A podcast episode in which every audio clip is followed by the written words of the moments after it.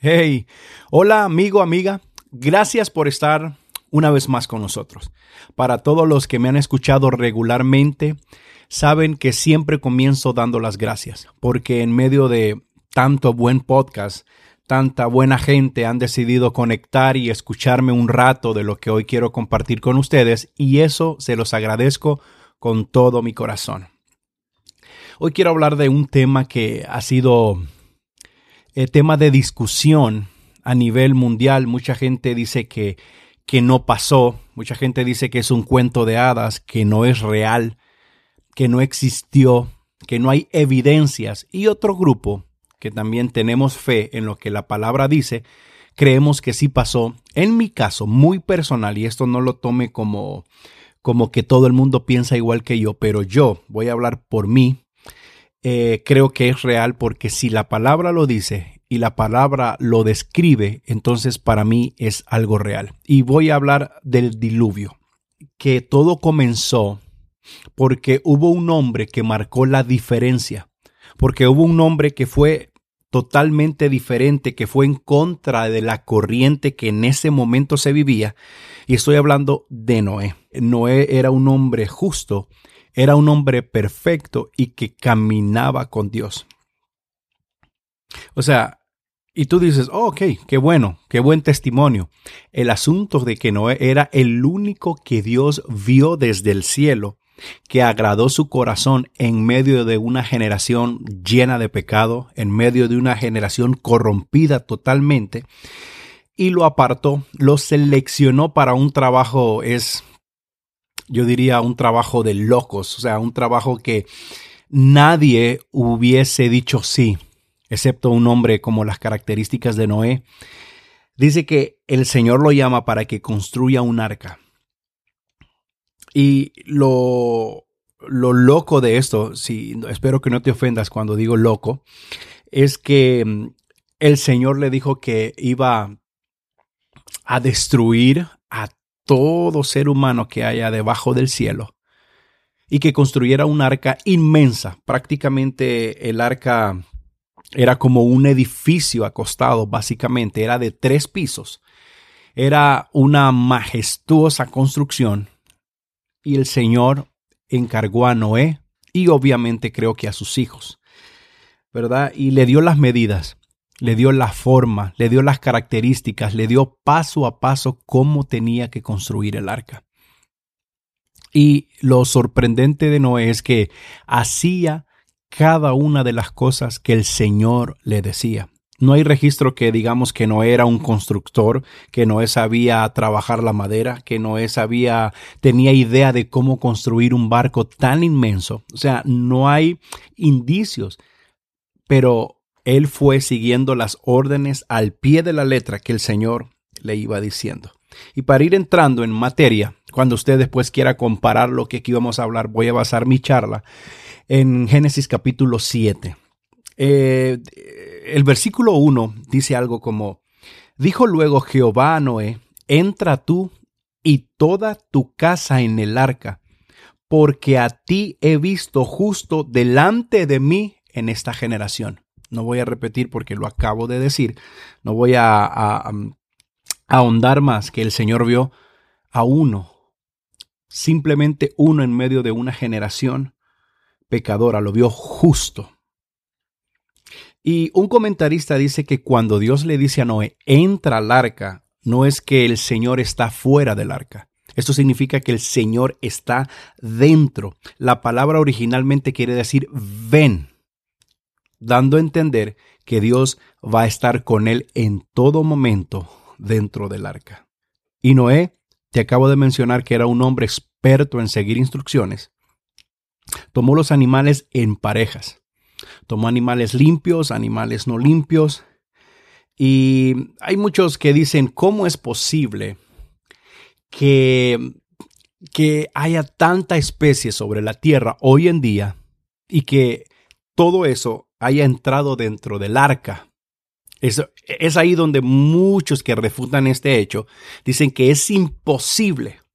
Pero es que también la Biblia dice que los animales llegaron al arca de dos en dos Yo me imagino que el trabajo de Noé era simplemente pasar lista, hacer un checklist de los que iban llegando. Entonces, esto es lo que genera, dice, oh, pero ¿cómo trajeron los canguros de Australia? ¿Cómo trajeron las cebras? ¿Cómo cupo la, la jirafa? ¿Y, ¿Y cómo los hizo él? No, no, no. Noé no hizo absolutamente nada. Noé obedeció construyendo el arca. Durante 120 años, Noé construyó un arca, creyendo lo que el Señor le había dicho. Y en esos 120 años también la palabra dice que era pregonero de justicia, es decir, cuando trabajaba en su tiempo libre predicaba, volvía a trabajar en la construcción y volvía a predicar, es decir, durante 120 años no se convirtió ni siquiera una persona. Solo se salvaron en ese diluvio Noé, sus tres hijos y sus esposas. Cuando comenzó a llover, no paró ni un día. No hubo break. No hubo espacio para acampar. No dice que se abrieron las cataratas de los cielos por 40 días y 40 noches ininterrumpidamente. Yo no sé en qué país tú vives, de dónde me estás escuchando, pero en nuestros países con dos horas de lluvias y tormentas, eso es suficiente para formar un caos en la ciudad se inundan las calles, se inundan los vehículos, se pierden vidas, se va la luz eléctrica, se, se, se, rompen las tuberías. No, no, no, no, es un desastre totalmente. Imagínate 40 días y 40 noches, no paró ni un segundo. Y el Señor le había dicho a algo a Noé que Noé lo creyó por la fe. Le dijo, ¿sabes qué? Va a venir un diluvio, va a inundar toda la tierra y voy a exterminar todo lo que esté debajo del cielo. Yo me pongo en el caso de Noé y es, es un acto de fe, puramente de fe, porque cuando Noé escucha la palabra diluvio, antes que el Señor le mencionara, no había llovido sobre la faz de la tierra, ni una gota. La gente no sabía lo que era la lluvia. Noé no conocía lo que era caer agua del cielo. No existía tal cosa. Entonces, construir un arca cuando nunca había llovido sobre la faz de la tierra, créeme amigo, amiga, que o se necesita estar loco o tener mucha fe. Y te mencioné unos segundos atrás que pasaron 120 años desde que Dios le dijo hasta que empezó a llover, hasta que cayó la primera gota, 120 años que Noé no descansó que Noé no bajó la guardia, que Noé no se desanimó, que no dudó. Me imagino que pasaban 20 años, ok, a lo mejor ya viene la lluvia, pasaron 50 años, ok, seguramente 50 ya va a caer la lluvia, 75 años, 100 años, 119 años y de repente al año 120. Y sabe que lo otro más triste de esta historia, que ningún ser humano se arrepintió de su pecado. Para los que estudian Biblia o saben un poquito, saben que el arca de Noé es una tipología de la salvación que se asemeja a la venida del Señor. Que Él va a venir por unos pocos, por unos escogidos, porque la gran mayoría no va a creer en su venida. Así como no creyeron en el diluvio, que no creyeron que iba a pasar lo que pasó. Así, incluso ahora mismo no lo tengo aquí en, mis apuntes, pero creo que el libro de Mateo dice que la venida del Señor será como los días de Noé, un hombre con mucha fe. Se vino el diluvio. Hey, gente, se vino el diluvio. Escucha lo que dice este versículo 11. Dice, en el año 600 de la vida de Noé, en el mes segundo, a los 17 días del mes, está siendo muy exacto y muy puntual. Aquel día dice, fueron rotas todas las fuentes del grande abismo y las cataratas de los cielos fueron abiertas. ¡Wow! Imagínate, del abismo está hablando de los océanos, está hablando debajo y del cielo, o sea que el arca de Noé estaba en medio del océano y por el cielo salían las aguas como que fuesen cataratas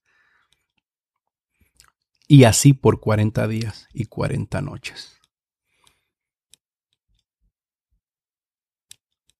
Y dice que las aguas crecieron. Y hay un detalle que me encanta. Y, y, si has olvidado todo lo que he hablado, por favor, esto no lo olvides.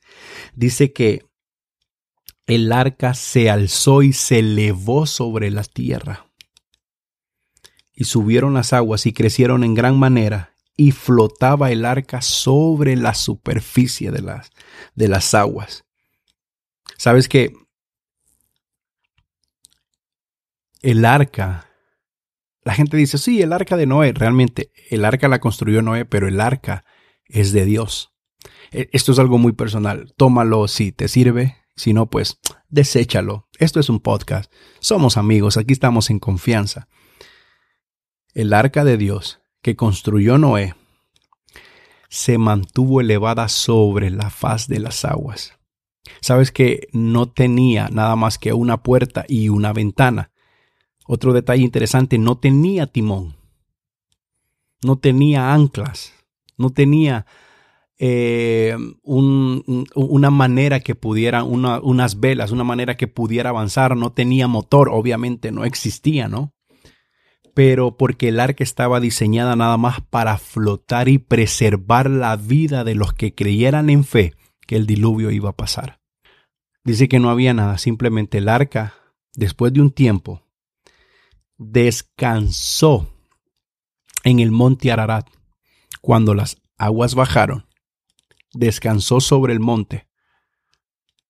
Yo no sé si tú crees, para que parece, hombre, yo entiendo si alguien no es una persona de fe, entiendo que parecen, la información parece sacada de un guion de, de una película de, al estilo Hollywood, porque dice que las aguas sobrepasaron casi 15 metros por encima del monte más alto de la tierra.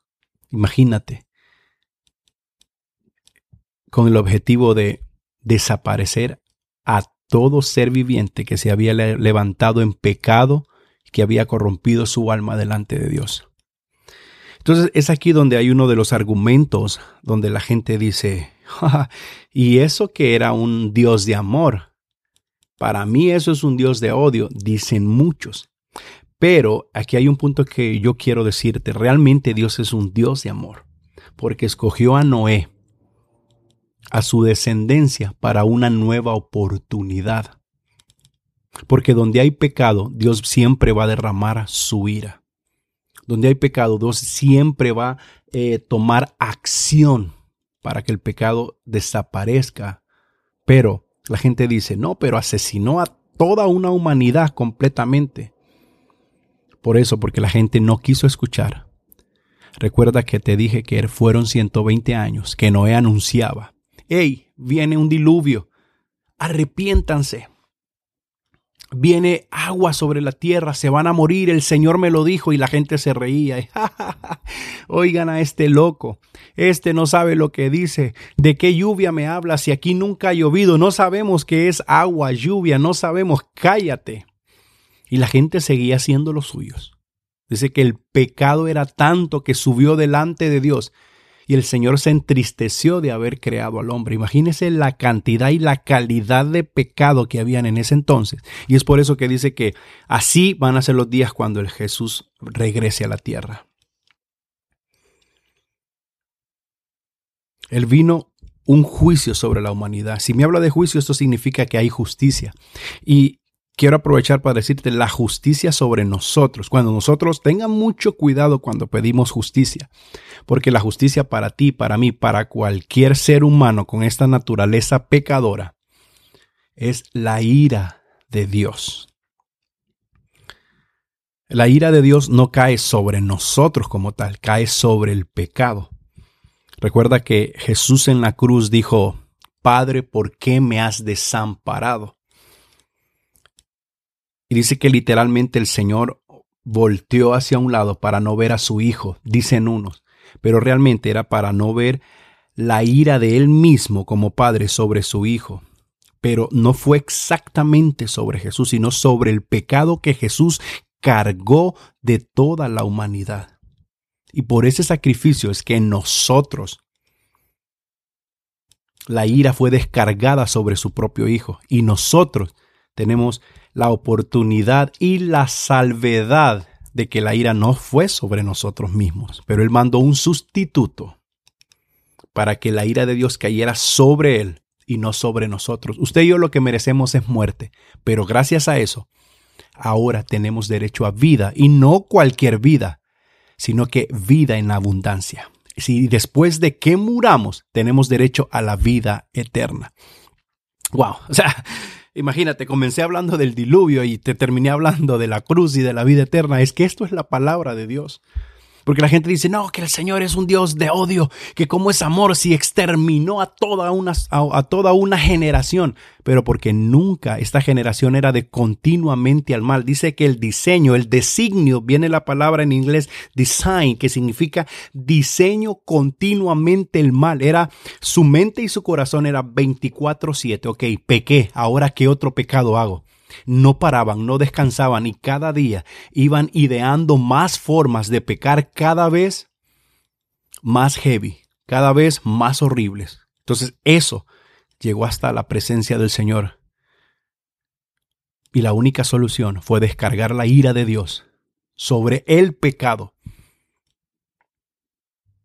Y obviamente la gente estaba cargada de pecado, que tenía que pagar el precio. Bendito Dios que ahora por medio de Jesús nosotros no tenemos que pagar nada. Él pagó por usted y por mí. Eh, espero que donde quiera que me estés escuchando, tú puedes decir, pero Dios me ama, Dios te amó tanto que entregó a su Hijo, a su único Hijo, para que viniera a pagar a esta tierra el precio por tu pecado, para que tú no tengas que pagar nada. Yo sé que es difícil, entender que alguien más pagó por lo, todo lo malo que yo he sido, pero sí existe. Es Jesús el Hijo de Dios. Así que te animo a que si estás en pecado y crees que nadie va a pagar eso, que te mereces la muerte, ya alguien pagó por ti.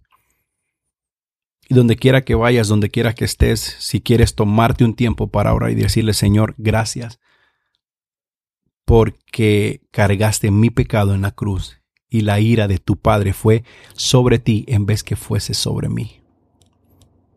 Dale gracias si quieres ponerte a cuentas, si quieres volver a los caminos del Señor o si no sabes nada de esto, donde quiera que estés, busque una iglesia, compra una Biblia en en los dispositivos móviles ahora hay tantas versiones de la Biblia. Lee la Biblia, conoce a Dios, busca a alguien que entienda. Tienes lo más seguro algún amigo, algún vecino, un compañero de trabajo que te pueda explicar qué es esto que yo te acabo de hablar. Sabes, me, estoy, estoy contento. Estoy contento porque quería hacer algo, oh, hablar del diluvio, del agua que cayó y de la gente. Y terminé hablando de esto y yo creo que de esto se trata. Yo creo que de esto es la Biblia y esto es lo que tenemos que pregonar como cristianos y como hijos de Dios. Dios te está esperando, Dios te ama. Jesús dio su vida. No temas, acércate a Él, Él no te va a desechar. Busca información. Te animo a que busques a alguien que te pueda ayudar. Terminé en modo evangelista pero gloria a Dios por eso, ¿verdad? Así que con esto me despido. Espero que estés muy, muy, muy bien. Espero que este episodio te haya servido, te haya hecho pensar, te haya confrontado. Y espero que nos veamos la próxima semana. Si este episodio ha sido de bendición para tu vida, por favor no olvides eh, regalarme una una reseña en, Spotify, en Apple Podcast. Nos puedes seguir en cualquier plataforma digital. Estamos casi en todas las plataformas. No olvides compartir con alguien eh, este episodio que tú creas que le puede servir y que le puede bendecir. Algo no creo que no se me olvida nada. Simplemente otra vez darte las gracias. Soy Mario Castellanos. Bendiciones. Chao.